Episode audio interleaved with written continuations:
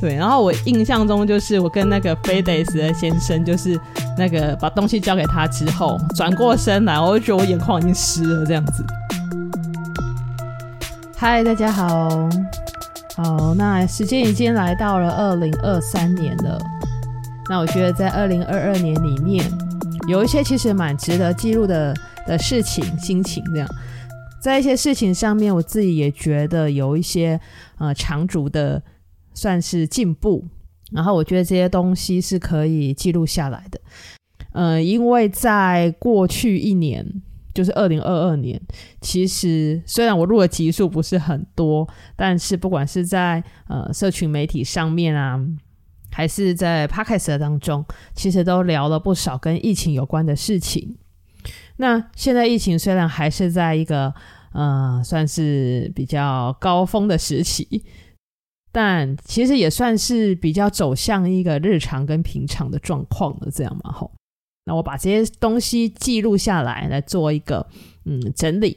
那我们回忆一下，在这个 COVID-19 就是二零一九年开始的嘛，二零一九年其实也是年尾了，然后。刚开始的时候是二零二零年，那那时候在台湾疫情是一个很零星的状况嘛，哈，很零星的案例。当时比较大的冲击可能就像是呃口罩实名制啊，口罩地图啊这些。然后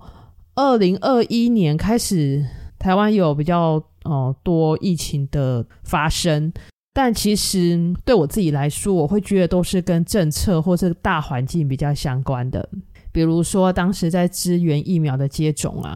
然后当时二零二一年还有一个我觉得也是冲击蛮大的事情，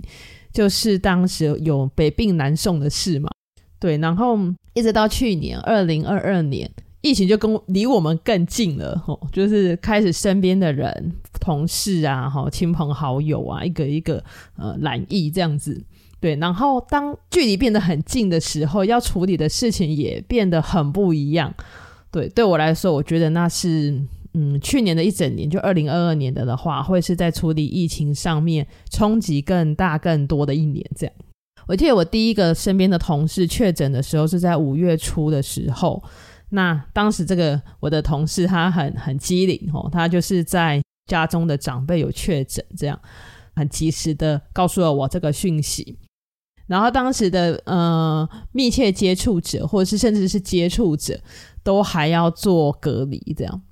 对，然后很多的事情在当时刚开始的时候，很多都在滚动式调整嘛。那我记得我那个晚上就跟我同事传了一个晚上的赖这样子。不过在那一次之后，就是那个第一个我身边的同事的案例出来之后，我觉得在那时候我就累积了一些。怎么样子能够在呃疑似的病例当中去学习到怎么样子让当事人等还有身边的接触者的压力都减到最轻的一个状况这样子。然后后来我记得再隔一天，我同事就确定 PCR 那个阳性了这样子，然后就开始经历了呃怎么样子跟感管那边感染控制管制中心呢哈去做联系，然后怎么样做通报，怎么样子。做呃同事跟同事间的疫调这样子，然后工作怎么分配，怎么请假，大概隔了半个多月吧，我记得大概开始到五月底六月初的时候，就开始疫情变成是一个很大规模的，一个接着一个就是感染这样子，然后我就开始遇到了一些更复杂的事情，就是没有这么。近距离接触疫情的时候，不会想到的事情，这个时候都跑出来了。这样，那我想了一下，大概可以分成两大类，然后一个大概就是说，嗯、工作怎么分配，工作分配的问题；另外一个是，就是今天要讲的主题，就是我遇到了很多跟人有关的事，人情世故的事。那先讲工作分配啊，因为工作分配，我觉得就是一个，呃，我只能说，就是很感谢。COVID 只是一个大部分的人得到的都会康复的一种传染病，这样子，所以其实盯一下还是有办法度过那段期间呐，吼，对。但其实，在那一段期间，我在代理别人业务的时候，也有发生非常多很让我现在想起来还是很感动的故事。像是我印象最深刻的就是，我有一个同事，他就是刚好在确诊隔离的第一天，那个时候他要交件给那个快递，就 FedEx。然后，因为他后来就晚上的时候他就确诊了嘛，所以他他隔天就没办法来上班，然后他就拜托我把东西交给那个 FedEx 的快递先生这样。然后我就跟快递先生约好之后，就到了那个交件的地方，这样。然后因为我同事是因为确诊的关系嘛，然后我就跟那个快递先生就是维持了一个距离，这样子。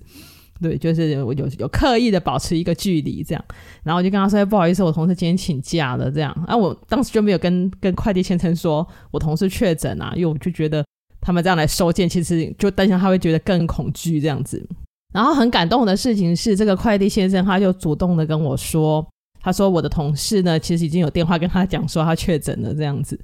对，然后他还告诉我说，哎，你们在医院要要多小心哦，要要更小心。哇，那我其实就是现在回想起来这个这个场景，我还是非常的感动这样，对，因为那一阵子其实要处理的事情。就已经很满了，就很多了。这样事情太多的时候，反而比较不会感伤，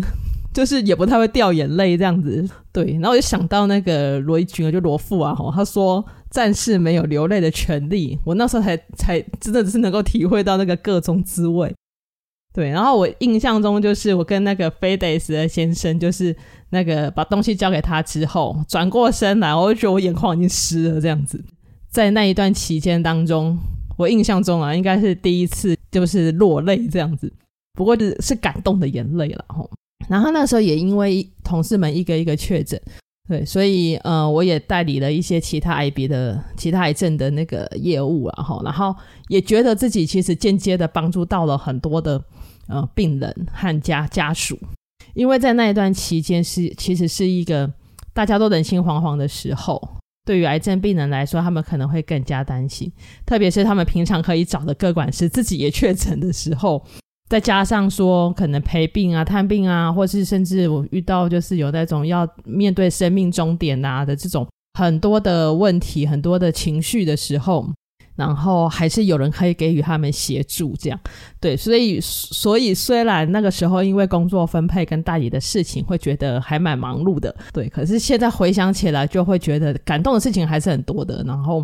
也有真的去帮助到人。那回到今天要讲的人情世故啊，在疫情慢慢走到日常化的现在，然后那。我也总算可以，就是我我自己觉得现在是可以比较没有压力的去整理一下这些当时的思绪跟当时的经验，还有遇到的问题。遇到的问题就像是，就是跟人情世故有关有关的问题，就比如说像是，嗯，同住的家人如果确诊的话，当时的政策是快筛阴的人还可以出来上班嘛？哈，对，那。这样子的话，需不需要让周围的同事和接触者知道说，呃，比如说我的家人有确诊，这样，对，这是一个问题。然后又有包括说，像是有没有需要去做普筛，还有，嗯、很多的防疫措施，当时可能会颠覆大家以往的习惯。啊，那如果说没有办法很落实的时候，要怎么处理？对，我觉得我大概会遇到的比较多，类似像类似这样子的问题了。那我就帮自己总结了一个方式，对，然后那个时候也是自己慢慢，也就是我是觉得当时摸索出来的，然后就算是一个处理的步骤这样子。那我现在呃回想起来，我觉得当时因为遇到事情蛮多的嘛，那我举一个就是我自己回忆起来觉得处理的比较好的例子这样子。那用这个例子来讲说怎么样子。可以发展成一个自己的处理的模式跟步骤，这样。对，我觉得在处理这种跟人有关的事情的时候啊，第一步就是要去肯定跟同理，然后同时就是要为这个事情赋予一个意义在。好像很抽象哦，但我用例子来讲就会比较清楚。比如说我刚刚讲到的那个第一个状况，就是。比如说，如果自己的那个同住的家人确诊，自己算是密切接触者，可是我现在快筛阴性，我还是出来上班，我要不要让我周围的同事们知道我家里面有接触者是是确诊的状况？这样子。然后我后来就是想了想，然后又跟一个做传染病的同事稍微讨论了一下，然后就写了一封信给大家，这样子。开头我是这样子写的，就是要先肯定同理每个每一个人的这个担心还有情绪，然后为这个状况赋予一个意义嘛。所以我就写说，呃，先谢谢大家的包容跟体谅。然后我也觉得说，大家如果能够反映实质上会遇到的担心，我觉得这是一件好事，因为唯有这样子，唯有这些反应，它才能够去拟定出一些更好也更适合我们应应的方式。对，所以第一步就是先肯定这个状态，然后为这个状态去赋予一个意义。再来就是要用一种态度，就是用共好，还有可以多赢、双赢或多赢哦，然后对彼此最有利的思维来表达说，那接下来我们要怎么做？也就是说，在一个大范围的规定下去找到一个对彼此或是对大家都最有利的方式。所以当时我就这样写，我就写说。如果未来就是您刚好是密切接触者，或者是自主防疫者，或者是疑似感染者，或者你知道自己曾经跟确诊者有大于十五分钟，然后呃另一方没有戴口罩的接触的情形的话，那我会先去询问说您本人就是公开告知的意愿，也就是说你想要怎么样子告知同场域一起工作的其他人。那我就有拟出一些方向来，好，拟出一些方式来，然后我就想说，那我目前想到可能的方式，包括像是第一个是你自己跟大家说，哈，就自己说明；第二个就是由 leader 的角色来跟大家说明；第三个呢是请尊重我个人的隐私，就是不要说的意思。然后接下来我在信里面有写到说，那自己说明的的话，你有想好你要怎么说吗？那如果需要有人讨论的话，随时找我讨论都 OK 的。好，然后第二个是由 leader 的角色来说明嘛。我在信里面也跟大家说，那你会希望 leader 怎么表达你的情况，让大家知道，我需要说到什么样的程度。那 leader 在说的时候，一定会找你讨论这样子，好，然后并让你知道说，嗯、呃，我接下来会怎么说。那第三个是，请尊重我个人隐私嘛，就是不要说这样。对，那。我有特别的写说，其实本来就没有任何的法源或者是规定，吼，需要没有感染的人需要公开自己的隐私。所以，如果在当事人没有同意的状况下，任何人、任何第三人其实是不得公开隐私的。所以，就是请大家放心，就是即使我今天知道啊、你实际的状况是怎么样，哈，或者同住家人有确诊，那我也不会刻意的去跟别人说这样子。那最后呢，一个就是要准备一个备案。那我觉得这个备案是说，如果说真的在冲突的点上面很难做协调的的话，那我要怎么做？就我的备案是什么？那这个备案呢，可以不揭露，就是我可以摆在我心上，可是我心里一定要有一个底。所以最后我也有附注。那如果说今天呃同事希望能够尊重他个人的隐私，然后他们也要公开自己的隐私的的话，可是我们身边确实还有很多共同生活的人哦。那除了工作之外，然后很多人的家里有小孩、有长辈哦，有亲人，还有各种状况要处理，所以这就需要大家一起协调。那我当时的备案就是，如果说我的同事还没有选择要公开这个事情，认为说这是自己的隐私。那我就会在不公开当事者姓名的状况下，就是用提醒办公室同仁的方式，特别提醒大家要注意清消，要保持距离。然后这整个状况，我觉得有一个很贯穿的一个重要的精神，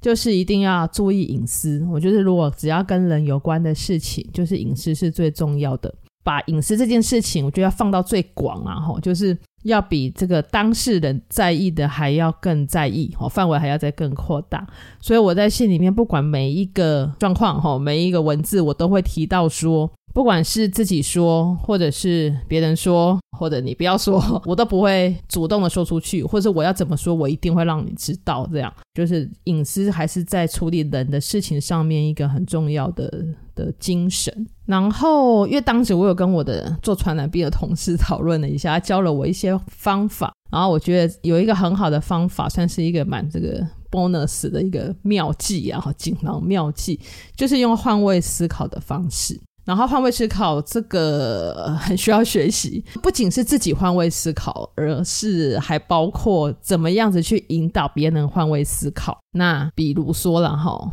就是试试看用一种，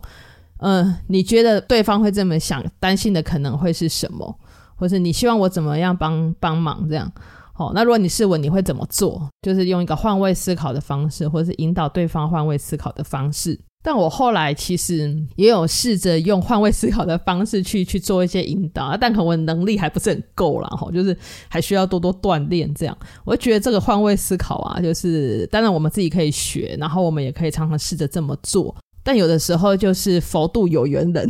就是不一定说。每一个人都可以很巧妙的就让你遇上了，然后刚好就可以用换位思考的方式来来解决很多的问题，这样，所以就是可以尽力学，但是也可以尽力的的试试看。那刚刚讲的这样子的模式，我后来也应用在一些其他的事情上，比如说跟其他单位的一些协调的问题，哦，或者是嗯、呃、一些人性冲突的事情。那最后我就重整一下，要怎么样子处理人情世故的一个步骤还有要项。第一个要去肯定跟同理，然后把这件事情赋予一个意义，就是帮整个情境去找到意义。同时，当自己在找意义的时候啊，也会比较用解决问题的角度去处理事情，而不是只是觉得很烦又遇到一件事情这样子。对，但是同时不要忘了说，就是没有人不喜欢被他人肯定，所以要先去肯定他的担心。然后肯定他的考量，吼，对，然后帮整个事情赋予一个意义。第二个呢，就是要用彼此最有利的思维去表达接下来要做的方法，就是要用共好或者是双赢多赢这样子的心态。所有的做法的指导原则都是朝向着对彼此最有利的一种思维。这样，最后就是准备一个备案，也就是如果在冲突的点上真的很难协调的时候，那我的备案是什么？其实有时候备案还是蛮重要的，然后整个过程一定要注意隐私，适时的锻炼自己，就是换位思考，还有引导别人换位思考的能力。这样，对。那虽然好像用说的或是整理成一节 podcast 好像不会很难，对，但是其实在整个过程当中，情绪上其实还是蛮容易受影响的，然后也一定会吸收到就是各方的压力或者是一些情绪。不过，就是其实，在经历了就是后半年的这个新冠的疫情的处理，我自己觉得，在我自己的心理素质上面，其实有蛮明显的进步。然后，我也比较知道说，什么东西是可以放在心上，然后什么东西是可以选择忽略的，这样。然后同时在处理的时候，我会尽量告诉我自己说，就是在处理人的事情的上面的时候，合理的范围内要尽量跟别人成为盟友哦，哈，就是那个同盟哈，这种盟友。然后但是在不合理的范围，就是比如说不符合法规、不符合这个大部分的呃道德规范哈，这种不合理的范围的的话，我也学到说，不需要因为处理人的事情而去对立这样子。但是你可以画出一个自己的界限，那这个说起来有点抽象，或我觉得如果是嗯，可能在处理事情上面有些体会的的话，大概就就就是可以体会到这样子的一个想法。好，然后除了上面讲到的人情世故啊，还有工作分配啊这些事情之外，我觉得对我来说了哈，疫情最大的收获莫过于就是我发现自己其实还蛮会善用这种找重点、归纳重点的方式来帮助自己厘清很多诶我想都没有想过的事情。这样，啊我觉得这是一个蛮好的方式，包括今天这篇 podcast 的手稿也是这样子让我归纳出来的。这样，对，所以。有些看似繁琐的事情，经历了之后，反而可能会带给自己更多不一样的东西。对，那我今天就是把这个二零二二对我来说新冠疫情的一些冲击还有影响，然后录一期 podcast 这样。好，那今年已经二零二三了，我想今年应该就可以超过一百集了吧？那还是就期待一下下一集。最后祝大家新年快乐！我们就下一集见喽，拜拜。